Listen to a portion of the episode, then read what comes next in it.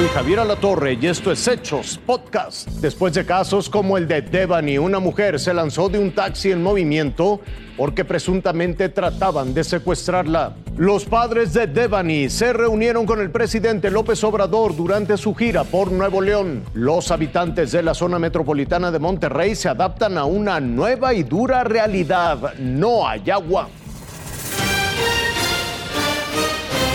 Le mencioné que pues yo me dirigía hacia Venta Prieta y bueno, ya me preguntó que cuánto me cobraban y demás.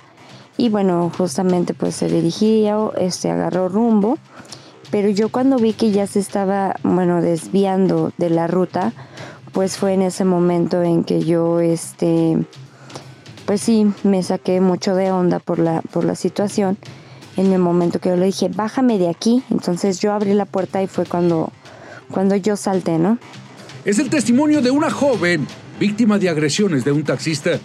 Fue en el bulevar de Pachuca Hidalgo que lo abordó.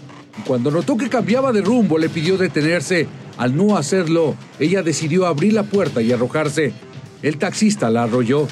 Me atropelló el pie, eh, gracias a Dios pues ya no, no pasó a mayores. Me puse en contacto con el 911, el cual puedo checaron eh, las cámaras para, para, poder verificar las, eh, las placas. Yo nada más sabía de tres números de esta placa. En uno de los arcos detectores de placas fue ubicado el taxi, pero no fue hasta que las autoridades de transporte, que con el número de placas pudieron identificarlo, aseguraron la unidad y la pusieron a disposición de la Procuraduría de Justicia, pero el chofer hasta ahora no ha sido detenido. Iniciamos eh, un procedimiento de revocación tanto de la concesión como del tarjeto.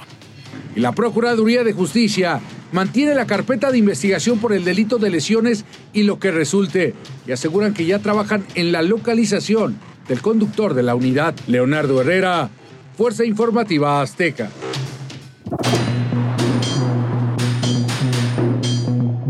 Durante la reunión del Gabinete de Seguridad de Nuevo León, ya alejado de las cámaras, el presidente López Obrador se reunió con los papás de la joven Devani Escobar, cuya muerte aún está bajo investigación en esa entidad. Ahí el mandatario selló este acuerdo. Hablé con ellos y hice el compromiso de ayudar a esclarecer lo sucedido y a que no haya impunidad. Lamentó el dolor de los familiares en medio de una revisión puntual de las desapariciones que se reportan en ese estado. Pues como padres están muy dolidos, deshechos. También se informó que en Nuevo León hay 12.727 policías encargados de vigilar el Estado y permanecerán como apoyo a esta tarea más de 2.000 fuerzas federales. Irving Pineda, Fuerza Informativa Azteca.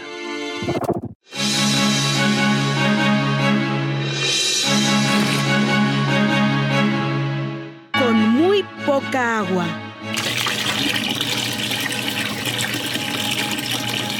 Así es como están aprendiendo a vivir miles de familias en Nuevo León.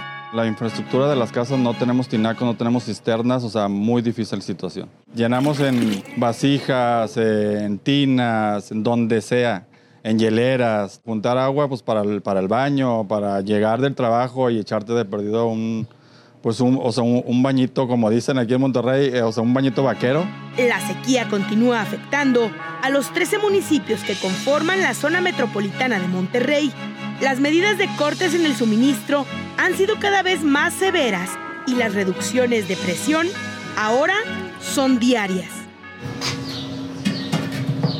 Es que se dividió la ciudad en siete zonas y un día a la semana cada una de estas zonas solamente tiene agua hasta las 9 de la mañana y incorporamos eh, la medida que a partir de las 6 de la tarde hasta las 6 de la mañana se disminuyen las presiones en toda la ciudad al mínimo. En algunos casos van a tener solamente un hilito de agua.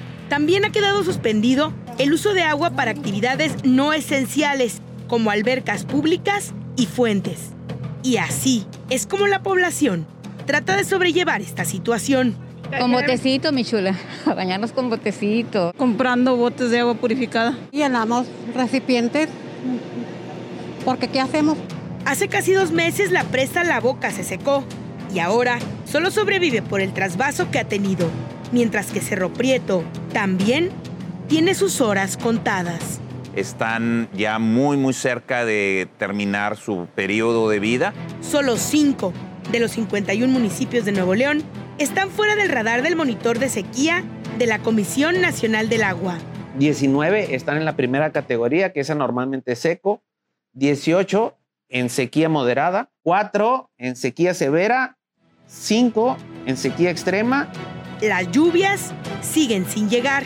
Por ejemplo, el mes de marzo, las lluvias fueron de cero. El mes de abril, en la región citrícola, que es donde están las presas, las lluvias fueron el 30% del promedio. Y en mayo llevamos muy pocas lluvias. Y al menos a corto plazo, no hay pronósticos alentadores. De acuerdo a las previsiones del Servicio Meteorológico Nacional, eh, de este, la precipitación en el mes de mayo es en torno al 30-35% por debajo de la media histórica. Hasta aquí las noticias, lo invitamos a seguir pendiente de los hechos.